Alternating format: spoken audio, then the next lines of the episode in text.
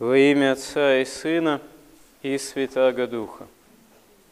Подвиг святых новомучеников и исповедников российских, их собор являются, можно сказать, ключевым эпизодом в истории русской церкви, в истории русской святости, переломным моментом, чем-то, можно сказать, и итоговым. И, наверное, мы еще до конца не можем осознать применительно к мировой истории, к русской истории, к истории церкви величие и значимость этого подвига и какие следствия этот подвиг христианский, подвиг мученичества, исповедничества, страстотерпчества еще может иметь, потому что очень многое зависит вообще от восприятия нашим народом подвига собственных же святых, собственных мучеников, от восприятия нами.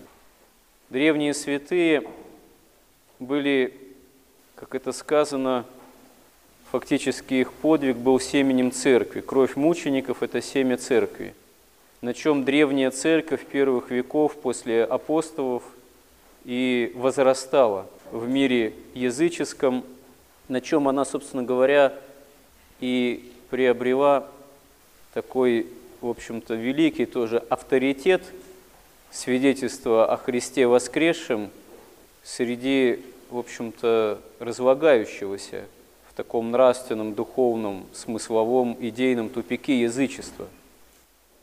Историки говорят, что то, что в IV веке, к примеру, Константин Великий смог фактически заменить одну идейную парадигму языческую христианской, библейской. Это вообще чудо из чудес по-своему, ну, в плане такого исторического развития. Потому что библейская картина миропонимания, она была для Рима языческого какой-то периферийной, происходящей из Иудеи, провинции Римской империи – связанной вообще с таким довольно специфическим религиозным миропониманием иудейским. И тем не менее, к IV веку Рим дозревает до того, языческое общество, чтобы не просто стать, ну, не во мгновение ока действительно христианским, а стать христиански ориентированным и фактически действительно вооружиться христианским, библейским миропониманием. И Действительно, этому послужили древние мученики. Первоначально они имели такой авторитет среди самих же христиан, что на их гробах, на их останках служили литургии. Действительно, они прославлялись в церкви именно и поименно, и посписочно, потому что были списки мучеников, которые, собственно говоря, составляла сама же римская власть, поскольку кого-либо там пытать, казнить, предавать смерти публично можно было только законным образом, за нечестие, за оскорбление личности императора, а нечестие, оскорбление личности императора там и так далее. Это как раз было свидетельством о Христе, когда не могли христиане жертву принести римскому императору или не могли отречься от имени Христа или поставить Христа в один ряд с языческими идолами которые были традиционно отеческими, традиционно идейной составляющей отеческих преданий римских, политическим достоянием, общественным. И вдруг христиане это все не спровергают, отрицая их божественную значимость и не желая их в одном ряду со Христом ставить. И то, что христиане умирали за это всерьез, это, собственно говоря, и потрясло языческое общество постепенно в течение нескольких веков, так что оно в конце концов дозрело до того, чтобы стать христианским. Вот эта аналогия с подвигом древних мучеников, она в отношении к нашей недавней истории, она важна тем, как раз таки, а для нас подвиг наших недавних мучеников, он действительно является ли же столь значимым для нашего народа, для нашего общества, или пока он еще не получил должного осмысления, должного прославления? Однозначного ответа на это нет, потому что это пока трудно осознать, но, скорее всего, пока еще, наверное, вполне этого не произошло. Потому что над нашим обществом, как и над западным обществом, уже фактически действительно на глазах, которые становятся уже, что называется, постхристианским, над нашим обществом властвует дух потребления, фактически, дух сребролюбия. И такого осмысленного всенародного обращения к новомученикам, исповедникам нашим, молитвенного, покаянного, с тем, чтобы они действительно стали истинным таким фундаментом, семенем возрождения и церковной жизни, и народной жизни, ну, наверное, все-таки пока этого не наблюдается. Нельзя сказать, что нет почитания. Оно, безусловно, есть, но оно еще имеет такой достаточно ну, локальный, что ли, ограниченный характер. И это, наверное, все-таки печально, потому что от этого во многом зависят и судьбы дальнейшие нашей народной, общественной, да и, наверное, государственной тоже жизни, да и судьбы церкви нашей русской. Потому что настоящая история русской церкви – это, конечно, история ее святых. И святых э, в русской церкви немало. Но до 20-го столетия сейчас это замечено, не так много мучеников было в истории русской церкви столетия в столетие. Да, были, начиная с первых князей, с Бориса и Глеба благоверных, были и страстотерпцы, но, в принципе, все-таки нельзя сказать, что был такой сон мучеников целое тысячелетие. Отдельные случаи. И вдруг э, в 20 столетии мы знаем, благодаря вот этим событиям революционным, благодаря тому, что воцарилась, была попущена Богом власть э, безбожная, жестокая, а обществе этих лет до сих пор копии ломаются. Вот. Да, эта власть, она имела неизбежно имперские определенные амбиции, имперские устремления, потому что иначе ее и нельзя было удержать. Россия, Русь, она обладая такими огромными пространствами и не может быть каким-нибудь как маленькое государство существовать при каких-то простейших демократических там или каких-то еще механизмах управления, такие громадные территории, такой разнообразный этнический состав, такое пересечение направлений, путей геополитических интересов, оно не может существовать иначе, как определенный имперский конгломерат, который требует соответствующей власти. Поэтому у этой безбожной власти тех лет у нее и не было других вариантов, как не пытаться по-своему уже возрождать империю. Но, увы, увы, вот эта вот безбожная идеология, которая, в общем-то, все десятилетия существования той власти, в этой же власти и обществе была таким вот именно определяющим, опять же, содержанием, идейным, именно что она, конечно же, фактически приводила и привела к страшнейшим гонениям. Это действительно было восстание на Бога и попытка заменить Бога социальным строительством, идеей некого светлого будущего, коммунизма, социализма и так далее. Привело это к миллионным жертвам, как мы знаем, и не случайно, потому что русский народ в лице не только прославленных наших сейчас соборно или поименно новомучеников и исповедников российских, явил этому великое внутреннее сопротивление, прежде всего моральное и духовное, потому что сотни тысяч не отреклись от Христа, хотя к этому все подвигало. Были случаи, безусловно, и отречения, от Христа. И были случаи, когда и сан снимался, вот, были случаи церковных разделений, расколов и так называемого живоцерковничества.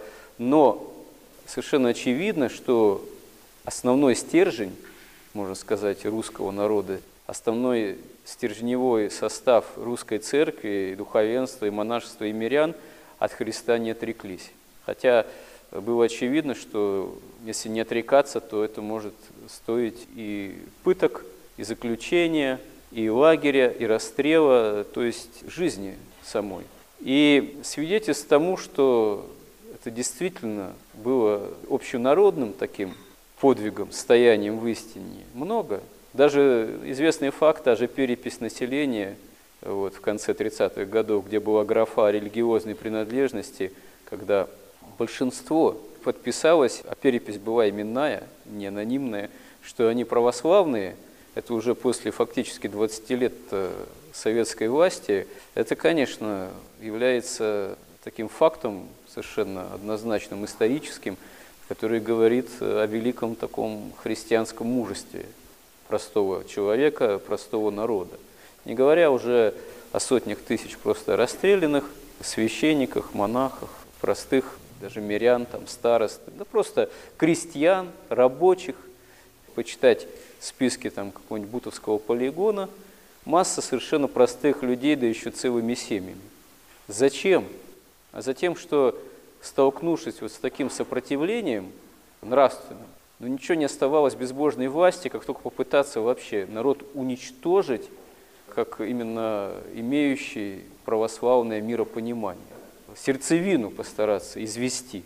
Что, в общем-то, не за 2-3 года, а за все вот эти десятилетия советской власти, не мытьем, так катанием, не коллективизацией, так массовыми расстрелами, жесточайшей войной, всякими там последующими экспериментами, более поздними, спаиванием спиртом, ректификат этой водочной продукции народа. Ну, в общем-то, это и добилась, в конце концов, эта власть, потому что сердцевину народа, как православного, как крестьянина, хозяина на земле, именно хозяина на земле, христианина, крестьянина, извела. Почему и мы сейчас имеем такие проблемы? Потому что на земле никого не осталось, вот, а сами мы, как участники современной последних десятилетий, кто постарше там немного вот, жизни, в том числе церковной, ну, не блистаем мы, как говорится, великими достоинствами, великими какими-то подвигами, там, нравственным примером, потому что подорваны силы нашего народа, а мы, его представители, тоже, как говорится, не с неба упали, являемся тоже частью народа как такового. И то, что вот подвиг наших новомучеников и исповедников, он является именно массовым, это, конечно, великое свидетельство. И даст Бог, история наша, и церковная, и российская, благодаря этому все-таки она, как говорится, не свернется и будет иметь еще и дальнейшую историческую перспективу не на один год, не на одно десятилетие. Но мы должны действительно это осознавать. Мы должны действительно к нашим новомученикам, исповедникам обращаться.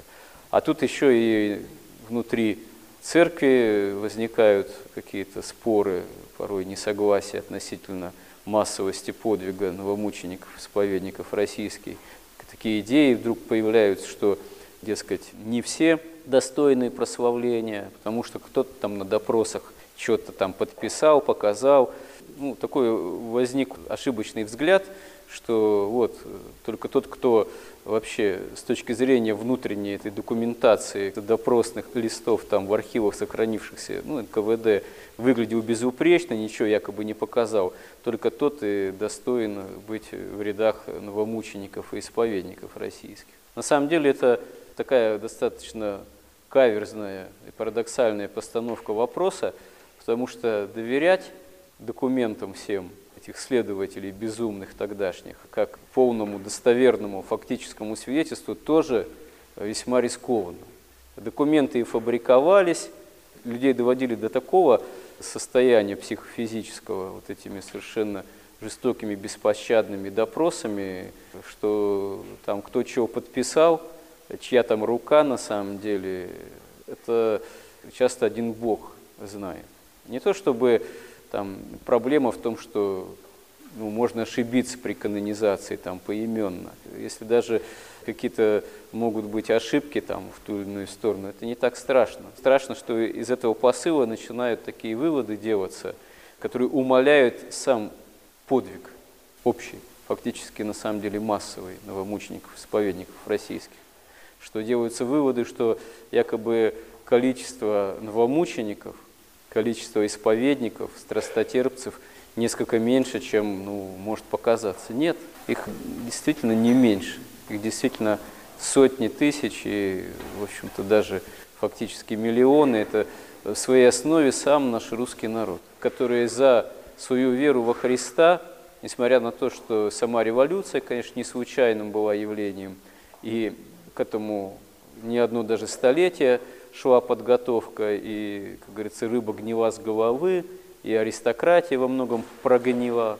Вот. Но когда настали времена судьбоносные, когда действительно вопрос вот так вот заостренно перед русским человеком был поставлен, ты со Христом или нет, то большинство очевидным образом выбрало Христа, и это выбор, он происходил через великие тоже муки, страдания, через исповедание таким образом имени Христова. Часто совершенно безропотно, безропотно, часто с великим терпением, часто просто с тем, что вот э, не восстать, на гони... не восстать невозможно было на гонителей, ничего им невозможно было противопоставить. Такая была вообще государственная сила на стороне гонителей, такая мощная идеология, причем идеология подавления, что просто человеку, тогдашнему христианину, оставалось, как говорится, терпеть, смиряться с тем, что есть, испытывая голод, холод, военные потрясения э, и прочее, прочее. И то, что церковь-то уцелела, вообще, в принципе, это чудо.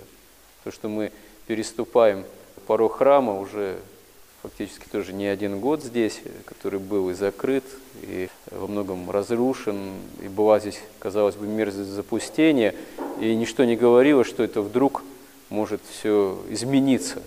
Но чудом Божиим, подвигом наших новомучеников, исповедников российских это произошло.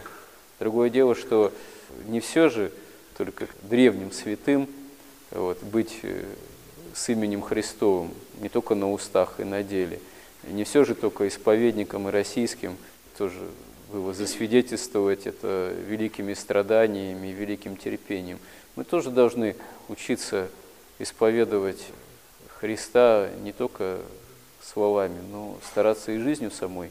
И да, это часто трудно, это не так легко получается, но у нас же есть великие действительно заступники во Христе, наши недавние современники, а у многих даже и в роду могут найтись такие исповедники, безусловно. Тем более у них мы всегда можем просить помощи, заступления у Христа, э, укрепления тоже в вере и исповедании имени Христова.